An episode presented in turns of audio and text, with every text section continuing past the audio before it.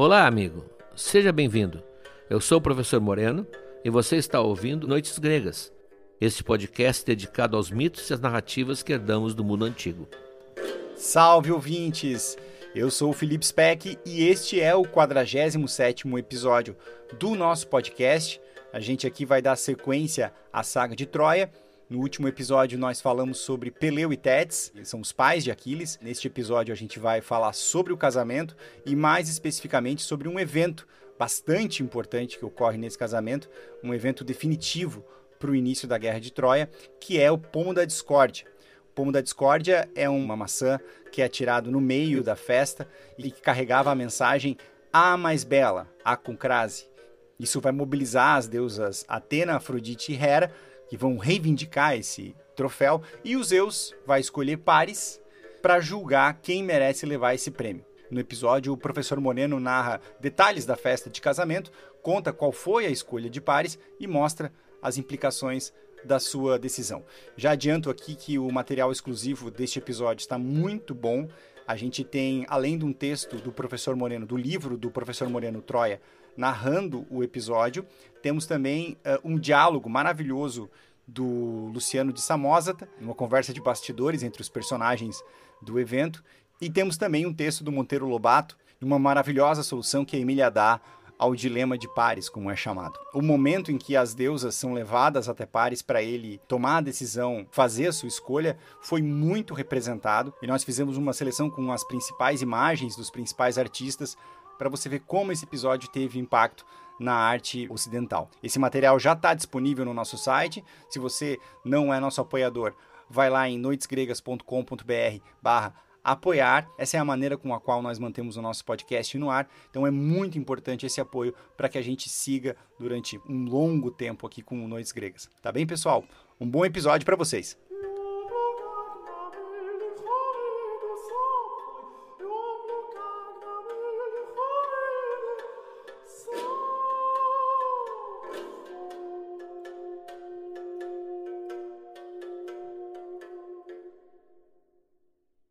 No casamento de Peleu e Tétis, quem assumiu o papel do pai da noiva, na verdade o pai do noivo, foi o centauro Quiron. Ele considerava Peleu o seu protegido, estava muito contente com o casamento dele com uma deusa, e ele então se encarregou de oferecer o local e as comidas e as bebidas. Quiron morava numa encosta verdejante no Monte Pelion, então o local era naturalmente adequado para um casamento festivo um casamento ao ar livre. Ali se instalaram tronos para os deuses, inclusive o de Zeus era maior, como manda o protocolo, né? tronos de ouro, de marfim, e ali os deuses puderam conviver com humanos, com mortais, num ambiente completamente descontraído.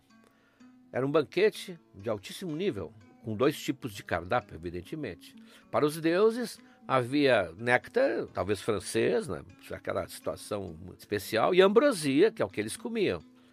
Para os humanos tinha vinhos e carnes maravilhosas em grande abundância e logo logo estava ah, todo mundo instalado e bem servido, porque o garçonzinho do Olimpo, o Ganimedes, sobre o qual nós já falamos, deve ter contratado vários ajudantes para dar conta daquele recado.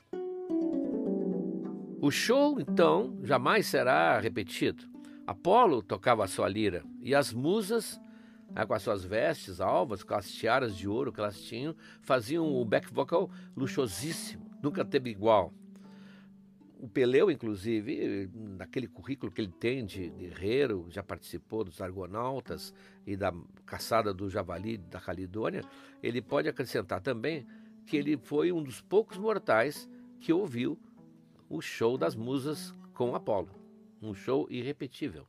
Bom, acontece que o néctar, já discutimos isso num episódio lá no início, o néctar não é o vinho, mas ele tem cor de vinho, tanto que em várias passagens da mitologia a roupa da deusa fica manchada com o néctar. Então ele tem uma cor mais ou menos da uva e ele tem uma certa propriedade inebriante.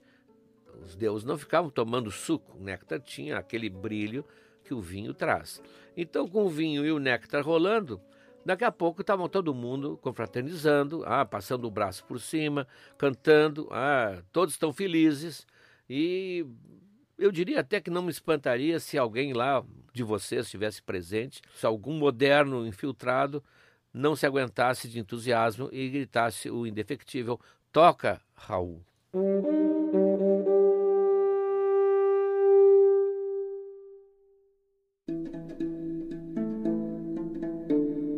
Bom, durante a festa, Kiron, que também era meio profeta, ele fala com Atetes que ele vê com grande carinho, que vai casar com o seu protegido. E ele diz: Olha, Tétis, tu vai gerar um filho que vai ser uma luz deslumbrante no horizonte grego. É uma verdadeira chama, pois ele, junto com seu exército, vai lutar na famosa cidade de Príamo. O Quirón teria feito uma espécie de uma profecia já, dizendo que a criança que ainda não nasceu, aliás, como diria Machado de Assis, a criança que ainda não é nem ainda um brilho no olhar do pai e da mãe, que vai ser o Aquiles, ele já tem um destino na planície de Troia.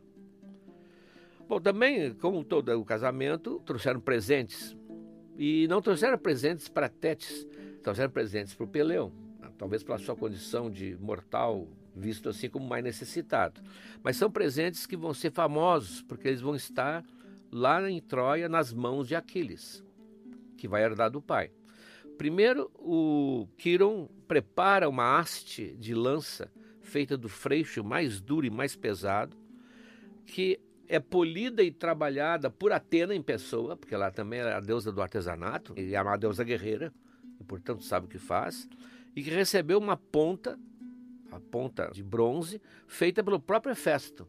Essa lança que pouca gente consegue arremessar vai estar nas mãos de Aquiles diante de Troia. E Poseidon, que é, na verdade, uma espécie de padrinho da Tétis, porque a Tétis, por ser Nereida, vive no mar, e o Poseidon é o deus do mar, dá para Peleu uma parelha de cavalos, já que Poseidon era o deus responsável pelos cavalos, de cavalos mágicos que falam. É o cavalo de Aquiles, que vai falar com Aquiles, inclusive, lá no meio do combate, e o Aquiles vai mandar ele calar a boca, porque está falando muito. Há uma cena de diálogo dos dois, o Chanto e o Balius, são cavalos lendários. Portanto, aqui a lista de presentes nos interessa, porque estarão na mão do filho de Peleu quando a guerra começar. Então estavam os deuses e os mortais confraternizando, bebendo e cantando, e assim ficariam todo dia e talvez noite adentro, se não acontecesse o incidente que dá o nome a esse episódio, o incidente do pomo da discórdia.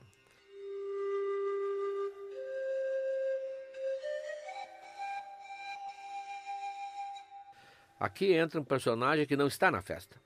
E não está na festa porque não foi convidado. Trata-se da deusa Eris. A deusa Eris, chamada a deusa da discórdia, ou a deusa do conflito, ela sempre era um desmancha-prazeres. Onde quer que ela fosse, ela tinha uma infalível capacidade de criar uma confusão. Era uma deusa encrenqueira, porque essa era a sua natureza. Muitos dizem que ela era irmã de Ares, o deus da guerra. Até combinava bem ah, uma coisa com a outra. Ela ajudava o irmão aumentando as discórdias, aumentando os conflitos, porque ela adorava também ouvir o gemido dos moribundos, ver o sangue, o ódio. Isso para ela era o grande prazer de sua vida. Ora, por isso ela não foi convidada. Quem fez a lista disse: não, Eris não, risca, porque vai ser uma festa de alegria, de congraçamento, uma festa que vai ficar na história da mitologia. E ela, então, lá fora, porque ela não pode entrar, deve ter um porteiro, alguma coisa assim. Ela lá fora só pode ouvir. Ela ouve as risadas, as músicas, as exclamações e ela está fora. E ela não pode deixar isso acontecer. Ela precisa tomar uma providência. E ela é muito sutil, ela não é violenta em si, ela é sutil porque ela semeia a discórdia. E a discórdia que ela semeia é como ela, cresce rapidamente. Uns dizem que de repente a cabeça dela está tocando no céu e os pés estão no chão. Ela se agiganta quando as pessoas começam a se inflamar.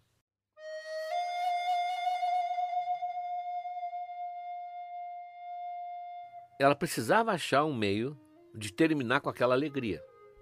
Aí ela ficaria alegre. Só que a presença de Zeus e de todos os demais deuses a intimidava muito, até porque ela é uma deusa de segunda categoria. Então não podia ser na base da força bruta, ela não podia usar a violência, ela vai usar, como sempre, a sua sutileza. Como ela era uma mulher e conhecia as mulheres daquela época, ela prepara uma isca fatal que ela sabe que vai terminar com a calma da festa. Ela pega uma maçã, alguns dizem que é um daqueles pomos das Hespérides, daquele famoso jardim encantado que o próprio Hércules teve que visitar, e escreve a mais bela. Ou seja, aquela maçã dourada, o pomo dourado, passava a ser um, troféu para a mulher mais bela que estivesse presente. Há ah, certas objeções quanto a essa versão, porque isso significaria que estamos num período que já tem escrita. E esse mito é muito antigo, é muito mais antigo que Homero. Então uns dizem que não, que ela deixou, entregou no porteiro eh, para entregar no casamento ali, alguma coisa assim, com a instrução que era para ser dada à mais bela. Esse a mais bela, inclusive, já ser se fosse escrito com crase no A, né? A mais bela. No momento em que os dizeres do troféu ou a intenção do troféu ficaram claros para todo mundo, começou uma disputa não muito discreta entre as mulheres presentes. E, evidentemente, havia uma certa hierarquia, e as deusas mais poderosas foram eliminando, com seu prestígio, com sua beleza, as outras competidoras. E restam três. Um trio que será famosíssimo em toda a Guerra de Troia, que são exatamente as mais poderosas deusas do Olimpo: Hera, Atena e Afrodite.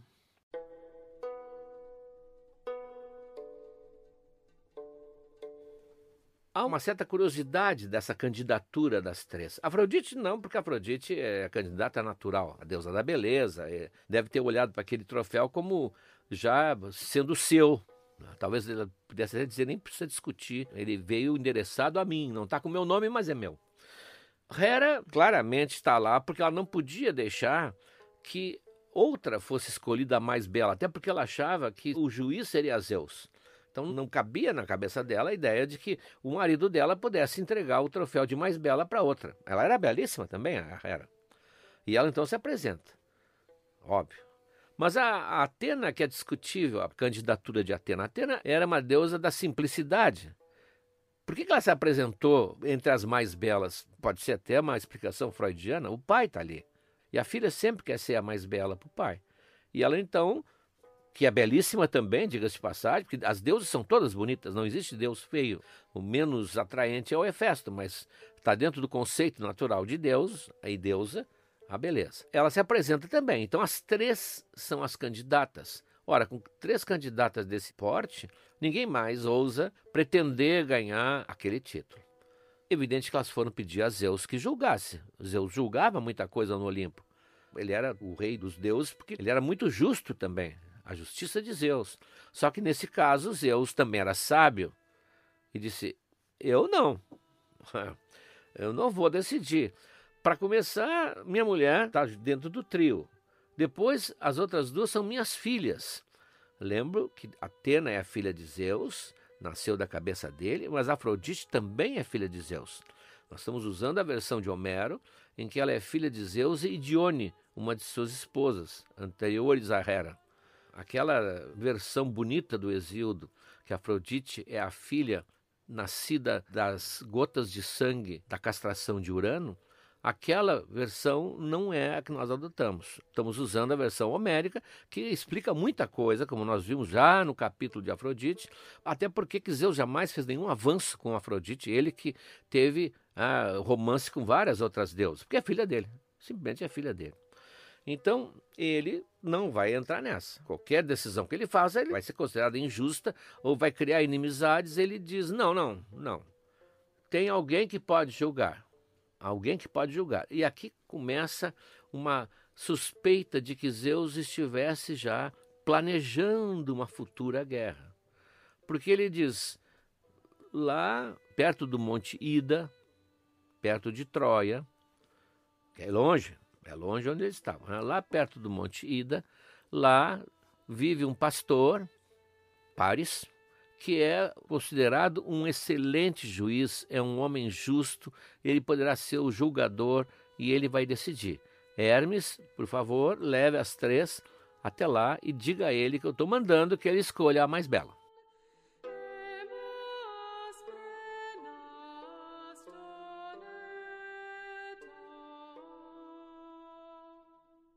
Por que Pares? Aqui tem uma história lateral. Vejam, tudo isso não está em Homero. Homero conta a guerra de Troia já em andamento. Nós estamos vendo a pré-Troia. Então, isso é recolhido em vários cantos épicos, fragmentos, histórias, reconstituições, para remontar essa narrativa, para que a narrativa não fique com buracos. Então, por que Pares? Pares vive lá em Troia. Por que, que Zeus não teria alguém mais próximo, primeiro? Não teria alguém que não fosse um homem simples, que era um pastor? E mais, que não fosse tão jovem? No caso, para ser um julgador, a ideia arquetípica é alguém mais velho, sábio, grave, que possa julgar com toda a imparcialidade possível. Então, essa escolha é que já levanta suspeitas que o Zeus estava querendo associar Pares lá de longe de Troia a uma história que vai se suceder e que ele já sabe que vai ser. Porque Zeus, como sendo o senhor geral dos oráculos, sabe tudo o que vai acontecer. Então nós estamos diante de um autor, praticamente, que está escrevendo essa história e movendo as, as cordinhas, movendo as pedras no tabuleiro, para que anos depois tudo venha a ocorrer. A explicação que se dá do porquê Pares é porque ele tinha sido comprovado um excelente julgador e um homem honesto. Quando houve um julgamento de touros, que Pares, aliás, criava também no seu rebanho. Houve uma disputa de uma exposição praticamente de animais, ah, de qual era o mais magnífico, mais ou menos o julgamento que ele vai ter que fazer depois das deusas, e ele dá o prêmio a um touro alheio que ele não conhecia, que tinha aparecido na disputa, e que ele considera, inclusive, melhor que o dele, que era um favorito da disputa, e ele reconhece que o touro, esse de um estrangeiro, tinha muito melhor qualidade do que o dele. E quando ele dá essa decisão, o touro se metamorfoseia em Ares. Era Ares, o deus da guerra, que estava ali na forma de touro. E ele diz: Tu és um homem justo. É raro, tu és um homem muito honesto. Então, por causa dessa história, que foi trazida, vejam, de outros livros, de outros poemas, outros fragmentos, não do Homero, é que explica por que, que foi Paris. Então, na cabeça dos Zeus, esse é um bom jogador. Mas, né, vamos continuar desconfiando. Aliás, Zeus sabe, e ninguém mais sabe, nem o próprio Paris, que Paris vai ser reconhecido como filho real da casa de Príamo. Logo, logo, no desenrolar dos acontecimentos, vão descobrir que o Pares era um filho que tinha sido abandonado na montanha quando nasceu, por razões que nós vamos ver, e ele tinha sido lamentado durante anos pelo pai, o primo e a mulher, a Écuba, pelo fato de terem tomado aquela decisão. E logo, logo, logo depois desses acontecimentos que nós estamos narrando, ele vai ser reconhecido como o filho desejado, o filho perdido e vai ser recebido com todas as honras. Quer dizer, Zeus sabia não é um simples pastor que vai julgar, é um futuro príncipe troiano. Então está o Paris com o seu rebanho, e aí eles não especificam, é ovelha, tem gado, é um pastor típico, está encostado numa sombra de uma árvore, debaixo daquele sol quente, quando ele vê algo se movimentando chegar numa clareira da floresta bem perto dele. São as três deusas acompanhadas por Hermes.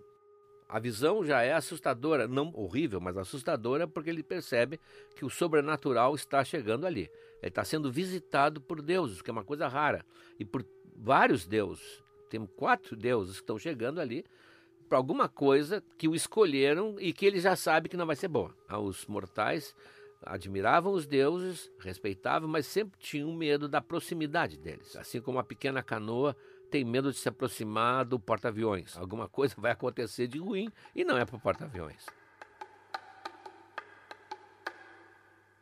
Hermes, o Hermes está com o seu bastão de arauto, né, aquele bastão que ele tem, ele está com as suas asinhas no capacete, na sandália, e ele se dirige ao Pares e diz: Pares, bom, já conhece o nome dele.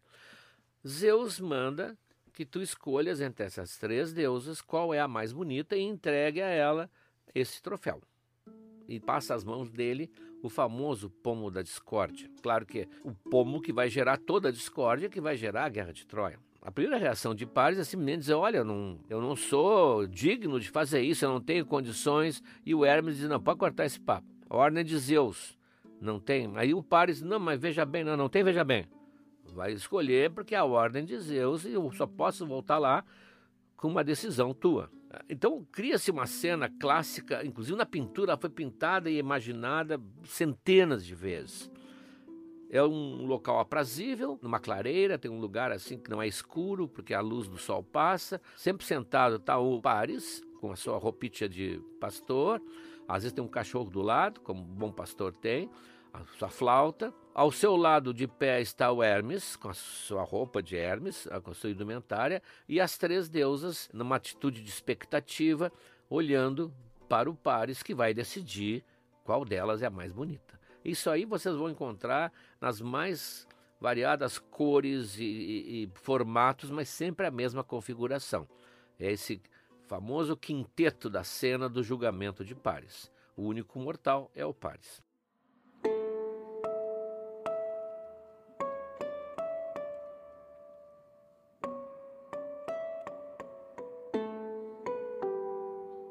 Está hesitante, e ele não quer, mas sente que não vai escapar, ele sabe que ele está perdido, porque ele sabe que ele vai adquirir duas inimigas mortais, quaisquer.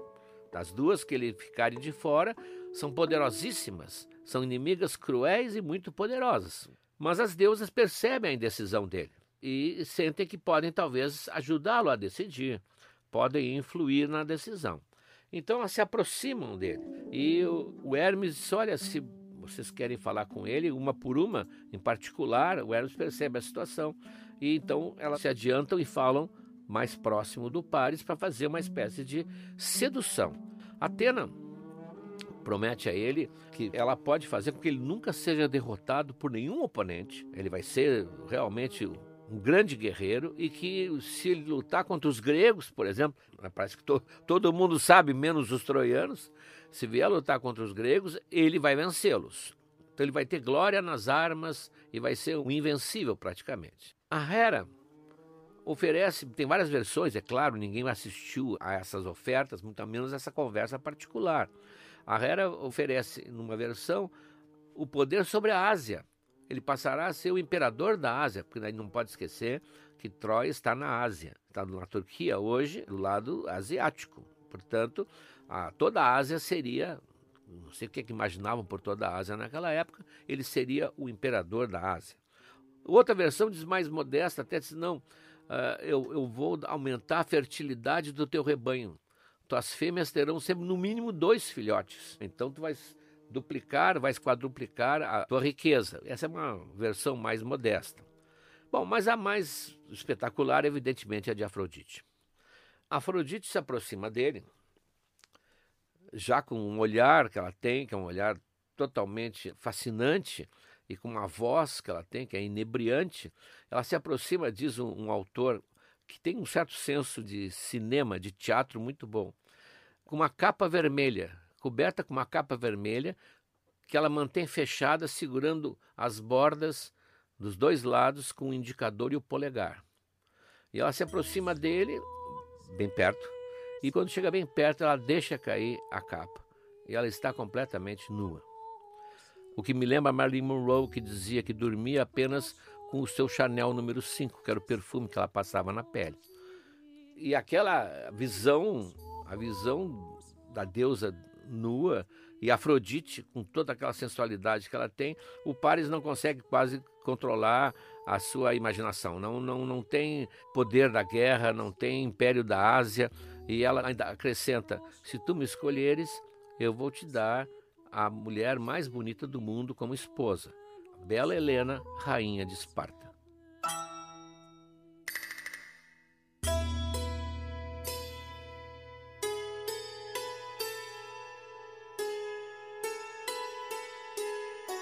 Essa escolha de pares já foi muito analisada e ainda vai ser muito analisada e discutida no futuro. Por que, que ele escolheu Helena?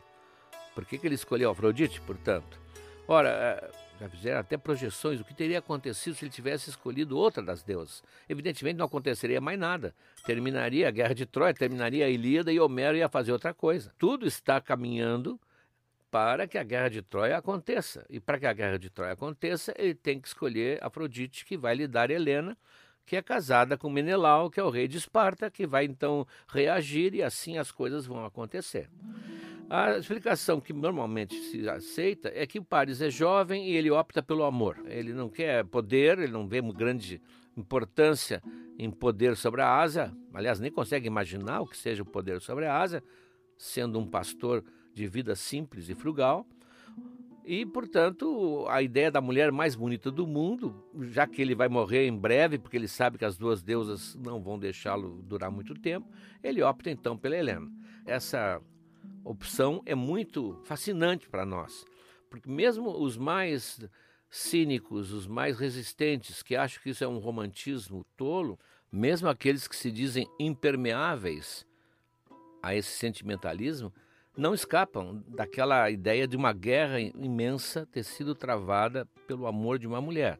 O que tornaria a Guerra de Troia uma guerra única, e talvez por isso uma guerra que só poderia ter existido realmente na fantasia e na literatura jamais na vida real. Mas um ponto que eu não posso deixar de ressaltar é que o que está por trás dessa cena, o que está por trás dessa cena que foi imortalizada por este mito? Está por trás algo que é muito importante para quem estuda o papel da mulher e as atitudes do Ocidente em relação à mulher. As três deusas, naquele momento, elas representam como divinas, representantes divinas de todas as mulheres. E elas se submetem e não discutem a apreciação de um olhar masculino e aceito que ele julgue, que ele defina o valor que ele acha que elas têm.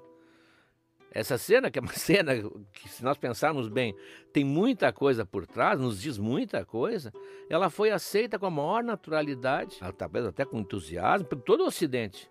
Essa cena foi absorvida e considerada quase como uma, uma cena arquetípica da nossa vida.